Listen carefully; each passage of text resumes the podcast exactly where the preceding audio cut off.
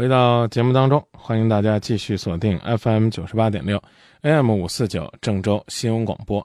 在收听节目过程当中，我们为大家提供的互动平台，您可以呢随时和我们保持联络。呃，新浪微博啊，百度贴吧，今夜不寂寞官方论坛，还有我们的短信平台。下面时间来接听今晚第一位朋友的热线，把节目当中的热线号码来播报一下：四个八九五四九，四个八八五四九。四个八六五四九，也可以通过幺幺四直接来转。今夜不寂寞，您好。哎，你好，张明老师。嗯，您声音能稍微大一些吗？哎，你好，张明老师。啊，您好，今夜不寂寞，我是主持人张明。能听吗？呃，能听到，但是声音还不是太大。您说吧。哎，是这样，那个，呃，我是简单跟你说一下我这个情家庭情况。嗯。我是刚结婚，一年有一年刚出头，嗯，今年就是二十九岁。跟我爱人嘛，也就是我比他大一岁，嗯，我爱人从小这个单亲，跟就是跟他父亲一起生活，另外还有一个大伯，他们等于说都在都在我这儿。现在有一个我们有一个六岁，呃，不是六六个月的大的一个女儿。这一块儿，因为可能是我爱人吧，他这个，呃，性格方面有点孤僻，而且，嗯，我我认为啊，他有点自以为是。跟家庭成员总是这个闹矛盾，然后对长辈这一块儿有点说话没轻没重的，跟长跟长辈这一块说话就跟呃教训小孩一样。这一块儿因为老是因为这个问题，嗯出现矛盾，我们吵架不止一次了，而且是基本上每个月都要吵个两三次。嗯，现在我感觉。比较苦恼，嗯，我也经常听咱们这个节目，嗯，希望嗯 张文老师有没有好的建议？呃，您提到这个建议，呃，我觉得呢，恐怕还得您细致的跟他提，您明白吧？嗯，这个事情怎么说啊？我简单这样跟你说一下，张文老师。呃，我我想过，我跟他试图跟他做过沟通。嗯。嗯，这一块儿他总是这样。呃，我试着跟他接触沟通过两三次，他总是摆出一一副这种，嗯，你愿意怎么做就自己怎么做就算了，也真正不行的话咱们离婚。老这样弄，我觉得，呃，我是诚心诚意想坐下来把这个家庭矛盾好好解决一下，他总是就是自以为是的那种。嗯，很轻，很不在意的那种态度，弄得我现在也很没招嗯，呃，你说他怎么样影响到这个家庭的和睦和团结了呢？嗯，他说一个最突出的问题。嗯。呃，家里边他就是经常，因为他是教学的，教小学的，然后回来之后，呃，本身可能工作，他工作也是比较忙，回到家里边以后，嗯，孩子的问题啊，然后这个。卫生的问题啊，做饭的问题啊，呃，都是他来，呃，指使别人去做。他脑子里面每天感觉自己很忙，自己不动手，让别人去做，而且别人去做了，还得按照他的想法来做，按他的那种程序啊，各个方面标准呢，必须得按他的来做。人家做的不对了，他都跟跟吵长辈，都跟吵个小孩一样，你你你你又是把你刚刚说的问题概括了一遍。你不是要举例子吗？你就举例子呗。哪天怎么吵的？什么事儿？吵谁了？呃，比方说今天嘛，嗯，今天就是我的母亲，呃，就是正在正在那那个喊呢，然后他就大声说了，然后这今天那个孩子的尿布，然后这一块那一块都放都放哪了？也不知道洗，都可天了。其实也就也就一两天，他有换的，然后。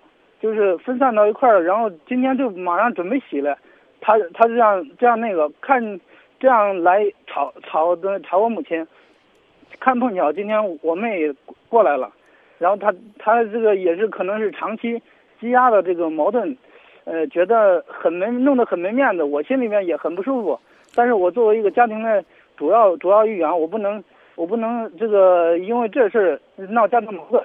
我觉得，嗯，他说两句就说两句吧。我妹不行，她觉得那是亲亲生母亲的我，我他他就说了一句，他说，那这腰子洗了有啥呀？然后我爱人就就开始吵，而且开始骂。他骂还还不止骂骂的这个我妹，骂全家都骂上了，骂的很难听。呃，当时他大伯也在也在场，然后我就劝着他，不想不让他骂，一个用手用手打了他。谁知道呃我我我跟他也劝了他，越越劝他他越不管用，越劝他越不管用。然后他大伯打了他一下，不愿意了，然后他直接照到大伯脸上呃那个脖、呃、头上来了一下。我当时我都急了，我也没给他动手，我就直接拍了一下桌子。我说你这谁教的你这样？你还小学教师嘞？谁教你这样对长辈这样了呀？他他对长辈不是这样一天两天的，原先我听说过，呃，我现在弄得很矛盾。嗯，你除了站在局外指点他应该怎么做之外，你做了什么呢？嗯，我我我今天我做的，可能说我做的工作或许是不到点儿上，或者是不到位。我就是今天，比方说今天这个具体的事情，呃，我就当时呢，我就试图把我母亲给支开，因为他他在场的话，我问你，尿布洗了吗？今天啊洗了，谁洗的呀？今天我母亲洗的，你应该应该应该你洗，对对对，应我应该我洗，但我母亲是是一个什么样的人嘛？你不要讲你母亲是什么样的人，你在家就应该你洗，是的，周日我因为我周五能不能不？讲？能不能不讲借口？嗯，你说你说，你在家不应该你洗吗？你周五怎么了？你周五怎么了？我听听。什么？你刚不找找理由了吗？你周五怎么了？呃，是这样，我的意思是说，因为我是干销售的，周一到周五都都在外边出差，所以说周六周日我在家的时候，呃，像做饭呐、刷碗呐、呃，洗尿布啊，我我都我都伸手去做，是这样，我想我我我听着不像。你今天做了吗？今天我我我没有做，啊？今天我没有做，我为啥为啥不？做？呃，我要是这样说的话，你肯定跟你肯定又说我这个找借口了。是这样，张明老师，我母亲也是很倔，我我这个我爱人也很倔。我母亲老觉得我如果做了，我爱人我走了出差了，我爱人肯定还会埋怨他。我真的觉得这是个借口，我都没听懂什么意思。你母亲觉得你如果做了，你将来出差了，你爱人还会埋怨他，埋怨他什么？当丈夫当丈夫我爱人就直接我是这样，我爱人就直接给我明了的跟我说了，呃，你妈天天吵着领个带个孩子很可累，然后他说他在家里边，呃，那么多地，家里边那么多活他都不累，来到这儿看看个小孩都累，洗个尿布都都喊累。我说他喊累的时候我去干，没啥，你你可以在家歇着，无所谓，我就我干点多干点无所谓。我还没听懂我依然没听懂。我能说说我的建议吗？那您说，首先，你是一个不负责任的丈夫，尽管你在外边跑着挣钱了，什么你妈心疼你，你老婆心疼你，他们都心疼你，你多干点不就行了吗？你媳妇儿是个小学教师，是小学教师吧？是是是，啊，这个严格来讲呢，缺乏师德。不管他跟他的家人怎么样，这个形成了习惯，不管呢他们家人多么不在意，他动手动口，到你们家，还是应该呢学会最起码尊重你们家的老人。这一点他的的确确很差劲。可是你想过没有？白天呢当了一天孩子王，回到家里边还要面对六个月的孩子。我真的不知道，这个一个女人有多么的不容易。你应该知道，六个月的时候，她她应该是产假还都没歇完呢。看来她是提前去上班了。对对对，她要有一点办法，她会提前把孩子扔家去上班吗？你体会过她的压力吗？所以我觉得一口一个，哎，我这个在外面工作怎么这个了那了啊？一口一个这个他这个什么什么。我只听到你对他的抱怨，我只听到你想跟他谈一谈，去指点他应该怎么做。你是怎么做的？他家里边呢，这个爸爸也在这儿，他打他伯伯，他爸爸不管吗？他们他上班了，在白天的时候。他们家里人对这个孩子所有这个一切过火的行为都没有任何的干涉吗？他们家人批评，我能接着说吗？制止了，嗯，你说。他们家人批评他的时候，你站出来，要替你的媳妇儿呢做一些保护性的解释。他的家人不批评他的时候，你要站出来跟你的媳妇儿讲讲这个道理。他打他大伯的时候，你应该护着，因为这毕竟是在你家。除了这些之外，该如何的去缓解你媳妇儿所面临的压力？该如何的让他感觉到你对他的那份关爱？嗯，你们结婚呢，一共就一年，是吧？对。孩子都已经降生六个月了，这意味着什么呢？这意味着什么呢？意味着奉子成婚吗？呃，不是，我我们我觉得这个，呃，现在孩子也这么大了，我们是跟家庭这个结婚这块不存在这个分子父子身这个我这个你说的那种那种问题，因为家里边事事先我们双方家长都事先沟通的，这一块这不你你我不知道你是不是听不懂我说这个话，孩子是不是六个月？对。结婚多久了？呃，一年一年多一年多了。多多几个月？呃，去年是，你就说一年多几个月，你别跟我说去年，我还得算，哥们儿，多两个月，一年多两个月，嗯，这叫十四个月。孩子呢，已经六个月了，是生下来六个月了。那怀胎是几月怀胎啊？是不是我可以理解，已经怀孕了之后才结的婚？所以我由此推导为奉子成婚，不过分吧？呃，你可以那么说，我也没说你们两个这个结婚是被逼无奈，你在那跟我解释什么？你们双方家人都什么同意？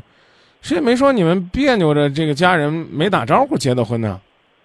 我只是说你们结婚是在一种仓促的相对而言这样的状态，甚至婚甚至婚后呢没有甜甜蜜蜜、卿卿我我的二人世界的铺垫，很快就进入了怀孕期、生产期。你知不知道？孕妇会有孕期的抑郁症，产后会有产后的综合症，而你的媳妇儿不管是迫于生活的压力还是工作敬业，咱也甭管她教孩子的时候骂人不骂人，这咱都不讨论。她最起码是产假都没歇完就去上班了，这是为什么？你有没有去琢磨过她的心理需求？不好意思啊，因为你打电话来了，所以我我难听点的话，我只能教育你去做改变。我光这儿跟你一块儿骂你媳妇儿不是，那你回去光剩离婚了。你觉得我咋就娶了个这样的泼妇呢？不是这回事儿。他的习惯，他的单亲，他的孤僻，可能都是原因，但核心问题，如果非要给你扣一个帽子，你给他的爱不够，你既没有平复他心灵的创伤，又没有缓解他现在的压力，你凭空的让他觉得，又添了几分痛苦。不管原因是是什么，这是现状。你明白我的意思了吗？啊，你说张明，我跟他沟通，他不沟通啊，我爱就这样，爱爱咋地咋地。那是你没有找准方法，选择和你生活在一起，选择刚刚结婚就为你生一个可爱的宝宝。他要不想跟你过，他压根儿就不会跟你走进婚姻。他折腾这干嘛呢？那是一种赌气，是受伤，是情感有郁闷找不到出口。明白吗？嗯，我接受你你的刚才一番话，呃，我也有深有感触，张明老师。呃，在这里，我我能说几句吗？我猜得出来，你一定会辩解的，你说吧。呃，不是，呃，如果你觉得我辩解的话，我我不管是不是辩解，我说几句。呃，你刚才说了，呃，他心里边赌气，我觉得这是肯定的，但是我摸不清他到底因为什么赌气。呃，我试图也是想想想到。找一些突破口去缓解这个家庭气氛，从根本上解决这样的个家庭矛盾。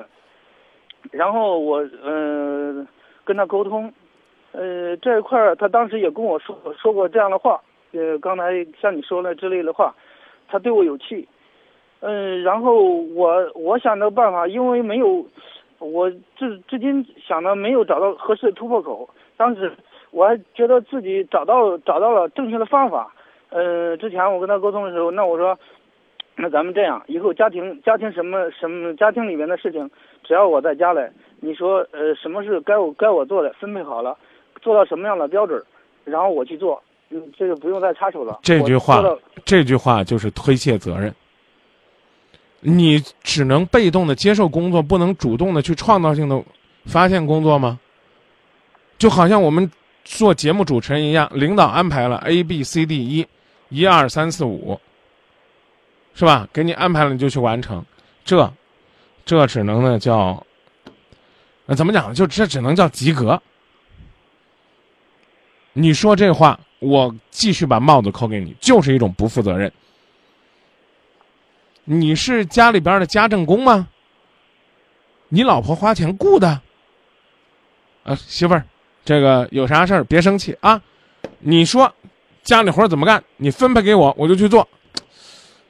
要照我这个说法，好像也没问题。可我咋就听了你刚才那个，啊，还什么怎么做做到什么程度，你来布置？家是你的不是？当然是我的，是大家的共同的。你为什么要等着你媳妇儿布置呢？你还觉得你这种状态可积极啊？我还是那句话，你媳妇儿一定有问题。抛开她的问题，你这儿同样是自以为是。你不说了吗？她比较孤僻，自以为是，你也是。你要改变一个人，就一定要走进他的心里。你教育孩子的时候，当然你们家孩子六个月还小，你得学会蹲下来跟孩子说话。我不知道你懂不懂这意思。我常常开玩笑，因为我有同事是做那少儿节目的嘛，我就说少儿节目主持人费裤子。你能懂这句话的意思吗？呃，我的理解是，就是他那一个他得跪下来，跪在那儿，单膝点地跟小朋友说：“哎，这个小朋友啊，你叫什么名字啊？你表演什么节目？”这是对小孩儿，对大人也是这样。你不走进他的内心世界，你光在圈外边转，指点江山，激扬文字，他听不进去。你还要问我说：“哎，张明，我不知道问题在哪。”你不知道，我更不知道，因为他成长的经历，他个人的这个。呃，这就是所谓的孤僻到底有什么程度？你通过他了解不到，你可以跟你岳父了解，看看怎么样能够让他开心。如果还不行的话，甚至可以让心理医生帮助他，他内心深处是不是有什么结？但是这所有的一切有一个前提，就是你得真真正正的让他感觉到你在用心的爱着他。我可以很负责任的说，你那句。你有什么工作，你布置下来，怎么做，做到什么程度，我来做。这句话叫不负责任。你别美的不得了，你觉得你拍着胸脯承担责任了，错了，错了。你你是做销售的是吧？对。啊，比如说你做的是河南市场，你上面还有一个河南区的大区经理，你跟你大区经理说，经理。河南市场怎么做，做到什么程度？你布置吧，布置完了我做。你觉得合适吗？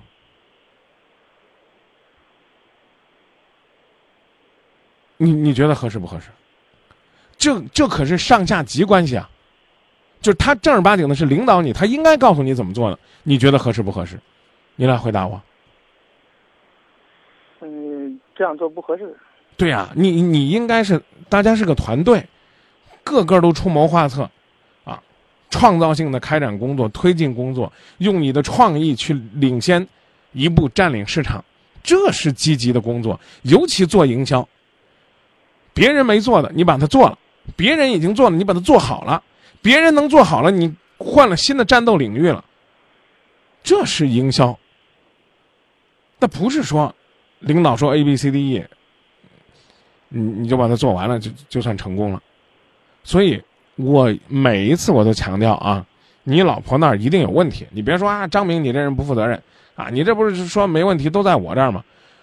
我我刚已经讲了一遍了，我在这儿说你媳妇儿这不是那不是，你心里边呢净平添委屈，你觉得你怪亏的，但是，没什么，我觉得我你你把我做的不到位的地方、不是的地方说出来，我有助于我的改进，我我可我当然是虚心接受的。你媳妇儿要是说是一个很到位的人，你有点不到位就没大问题，同理可推。如果呢，你是个很到位的人，你媳妇儿有点不到位也没大问题。但现在呢，一个呢，比他教的孩子还任性，一个呢，压根儿呢就耐不下性子，跟他真正的去发现问题，你只在去解决问题。他一说，啊什么什么什么洗这个洗那个，你站出来直接就说，这事儿别让咱妈干，回来了我就干，走，亲爱的，这不就解这真的就解决了，还在那上纲上线的跟批评他呢，骂他呢，你光想着把你妈支开了，你没想着你拉着他就能把事儿支开吗？你没想着你干了，你媳妇儿就就没话说了吗？真是这，所以呢，您考虑考虑吧。我知道您一定很委屈。但是你在外边忙，不是你回到家里边，别人就得理解你的忙，拿你当爷供着的理由和借口，如同你媳妇儿一样，她在单位累，不是回家里边人家拿当祖奶奶供的借口和理由，而且呢，要给她传递一个理念，就是你妈把你养大，就算尽到义务了，养你儿子，养他孙子，这是老人家发光发热学雷锋。干了，我们感恩；不干，也正好。明白了吗？不明白。啊，那那就这么说吧。您要是不行的话，回头您可以让您媳妇儿也给我们打个电话，您再听听我怎么劝她。我劝她，我肯定要劝她，也是从自己身上找问题，不会说没事干光去逗婆婆、逗老公的，好吧？嗯，张老师，你看我这一块儿，嗯，我就是现在想着我，我如何才能从真真切切的能够弄能够深入他的内心，能够一切切中要害。我现在就想找速效药。您先跟您岳父谈谈吧，好不好？嗯。嗯，那好吧。冰冻三尺，非一日之寒。想把坚冰融化，没有什么速效药。我最后再说一句难听的：从情感上想亲近一个人、改变一个人，只有角度方法，没有速效药。这句话多少说的还有点不负责任。尽管你的心情我无比理解。就如同我们盼着我们的感冒能好，有没有速效药一样。话呢，不知道这么说合适不合适？搞不好卖感冒药的会骂我的。你吃药也是七天，不吃药也是一个星期。您是不是这感觉？对。你感冒了就这，你说啊，速效药，你你去试试吧。吃药六天，不吃药一个星期。哼，嗯，我我希望你心再沉一沉。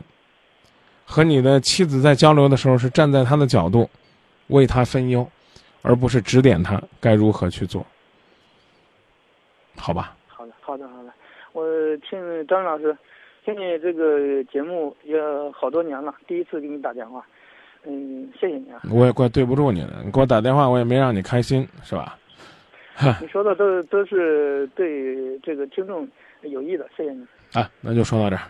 嗯，好嘞，张明老师。再见啊。哎，再见。嗯，让自己呢能够离幸福近一些，这真的呢是需要方法的。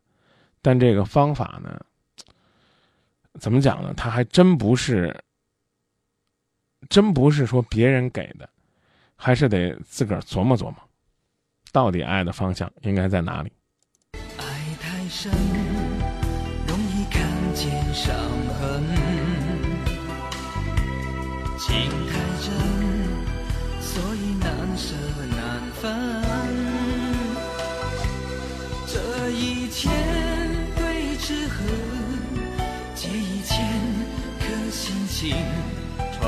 中，心与心能相逢。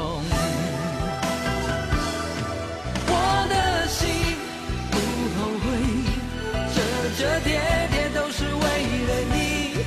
我的泪流不尽，纠缠在梦里夜里的负累，我的心不后悔，反反复复也是为了你。千纸鹤，千颗心在风里飞。